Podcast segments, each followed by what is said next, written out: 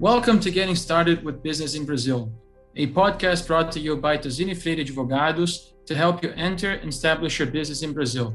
Each episode, the firm's Asia practice brings legal experts from TozziniFreire Advogados to talk about issues on the Brazilian legal framework that foreign investors need to keep an eye on for a smoother entry. Enjoy the show. Hello, everyone. Welcome to the second episode of our series Getting Started with Business in Brazil a podcast brought to you by TozziniFreire Advogados to help you set out or successfully develop your business strategy in Brazil. Each episode, we invite specialists from different practice areas of our firm to clue us in on different legal aspects that are relevant to foreign investors. My name is Vivian Fraga, a partner of the TozziniFreire Competition Group, and your host in this episode. It's a pleasure to have you back. In our first episode, we provided a snapshot of Brazil and its economy, a large emerging market with many infrastructure opportunities in the pipeline. Partners of our firm's Asia practice, Jun Makuta and Gustavo Rabelo, touched on the subject of foreign direct investment and indirect investment in Brazil our subjects today are distribution activities and sales representation, an option for investors who want a taste of the Brazilian market before actually deciding to fully set foot in the country. Well, on one hand, these tools can be alluring from a cost perspective, as they enable investors to get a preliminary view on the market while saving resources that would be spent on the costly task of establishing a local presence. On the other hand, these tools do not give a 100% control over how the product is managed in the country. And both distribution activities and sales representation provide different levels of liability for the company, to help us navigate the ins and outs of these tools, their applicable legal framework, costs, benefits, and liabilities, we have here today the praised experts Flávia Cristina Andrade, Monica Costa, and Patricia Carvalho. Flavia is a partner of the firm's dispute resolution with over 20 years of experience in assisting foreign companies when they draw up distribution strategies. Monica is also a partner of the dispute resolution practice with extensive experience in the allocation of risks in the distribution activities and sales representation. Last but not least, my dear partner at the competition practice, Patricia Carvalho, who will be providing us with an antitrust angle on the subject laying out some of the risks that investors should consider when moving forward with these practices. Flavia, thank you for being here with us today. And uh, for a start off, I believe it will be useful for our audience if you could shed light on the general legal background of each practice, distribution and sales representation, and how they differ from each other under the Brazilian legal framework. Thank you, Vivian. People are generally very confused about these two types of contracts. Sales representative agreements and distribution agreements have distinct legal natures and are regulated by different legislation in Brazil. Through the sales representative agreement, a manufacturer engages a company or an individual to promote the sales of its products in a given territory the representative acts as a bridge between the manufacturer and the customer, and the sales are invoiced directly from the manufacturer to the customer. The representative is then entitled to a commission fee to be paid by the manufacturer based on a percentage of the sales amount received. Differently, in the distribution agreement, the distributor will buy the manufacturer's products and resell them in the market so the distributor will sell the products directly to the consumer and will be remunerated by the profits it will make from the difference between the product acquisition costs and its final price. In terms of applicable legislation, the distribution agreement is regulated by the Brazilian Civil Code, while the sales representative agreement is governed by a specific federal law. Law 4886 from 1965, the Sales Representative Law. It's important to note that both legal frameworks are protective of distributor and sales representative. The sales representative law is even considered by a good part of Brazilian case law as a public order law, as it has a mandatory minimum indemnification amount to be paid to the sales representative in case of early termination or termination without cause of contract. This is especially true when the contract has been in force for an undetermined period. Among others, the law has mechanisms that consider the contract to be for an undetermined period after the expiration of its initial term, or in case it is succeeded by a new contract within six months. Also, the law has dispositions to protect the sales representative's territory and the preservation of their commission's average.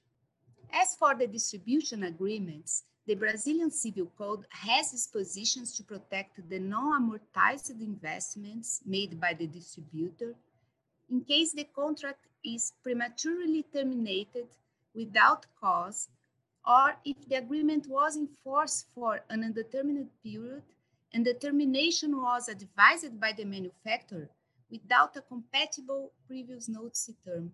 So the manufacturer should be cautious when terminating a distribution agreement without cause. The situation may even be worse with long-term ongoing agreements with exclusivity, because there may be a great level of dependence of the distribution on the manufacturer. Then, an abrupt termination without cause usually results in a request for indemnification by the distributor. Of course, there are ways to draft the agreements in order to minimize risks to the manufacturer. So I think these would be the general considerations. Thank you again, Flavia. I think you really gave us a good general overview of the contracts. And this actually sets the ground nicely for our next topic, which touches upon the most sensitive clauses in each type of contract. Monica, now moving forward in that direction, in respect to the sales representation and distribution agreements in Brazil, what are the most sensitive clauses that foreign investors should keep an eye on? Well, Vivian, uh, it's commonplace for foreign companies to resort to these business models, sales representation or distribution, and hire companies or even individuals to exploit the Brazilian market, as previously, previously mentioned by Flavia. These companies customarily have their own sales representation and distribution agreements templates, which are drafted from the perspective of their own jurisdiction.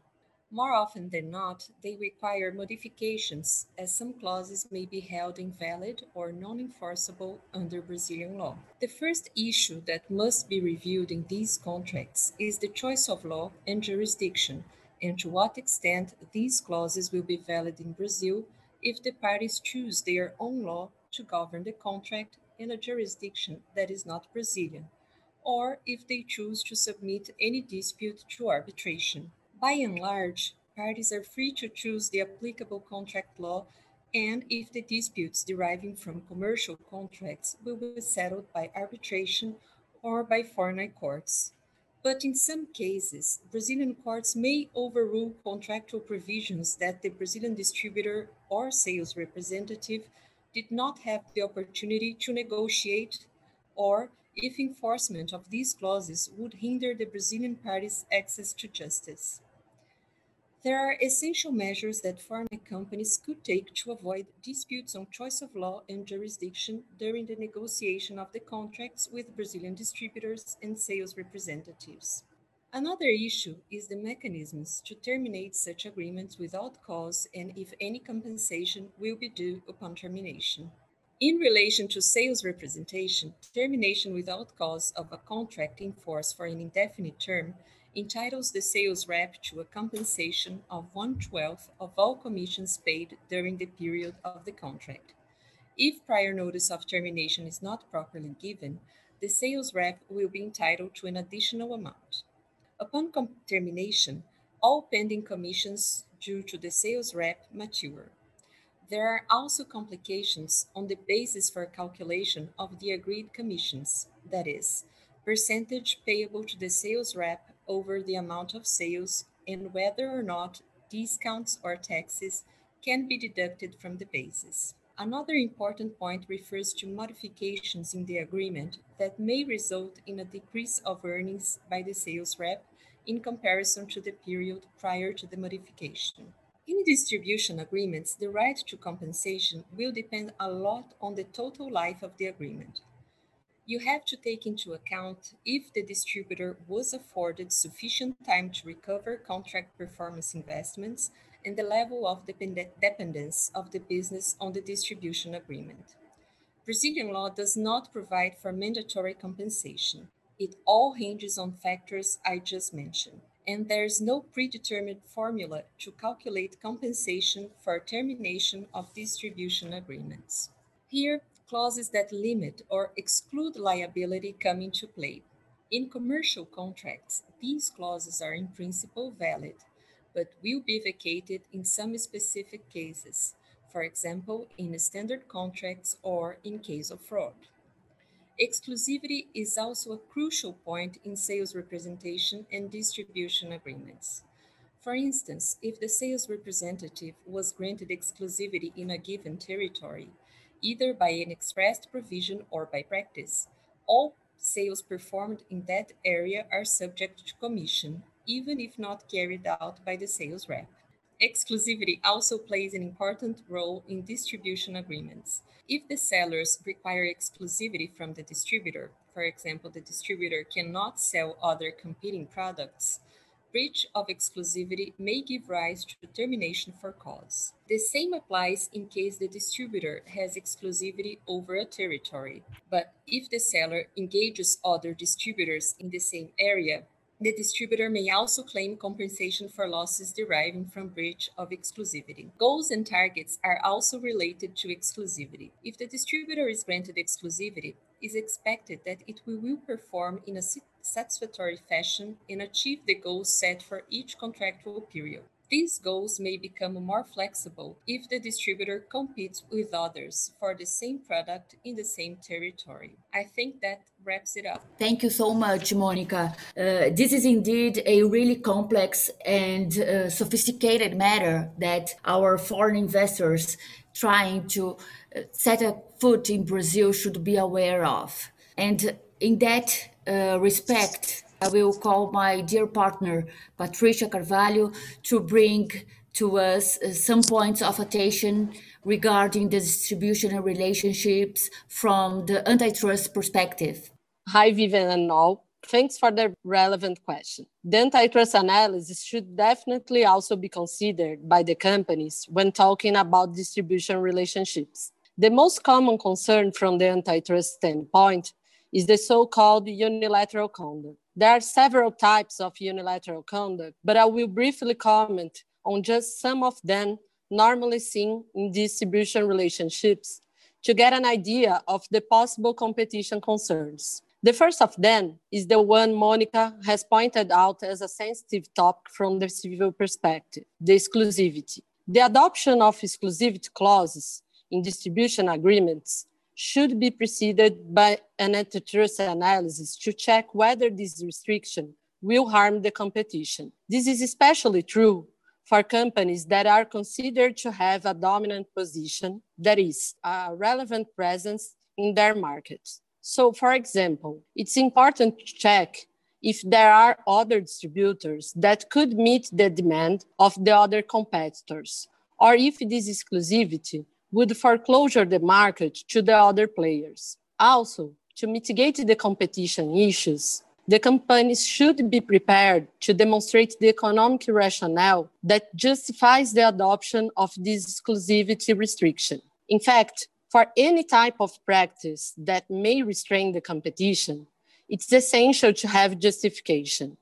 Otherwise, the authority would probably consider it as anti-competitive conduct. This is also applicable to any other type of practice usually adopted in distribution relationships, such as loyalty and discount policies, territory limits for the operation of the distributor, and so on. Another practice that I would like to call your attention to is the resale price maintenance.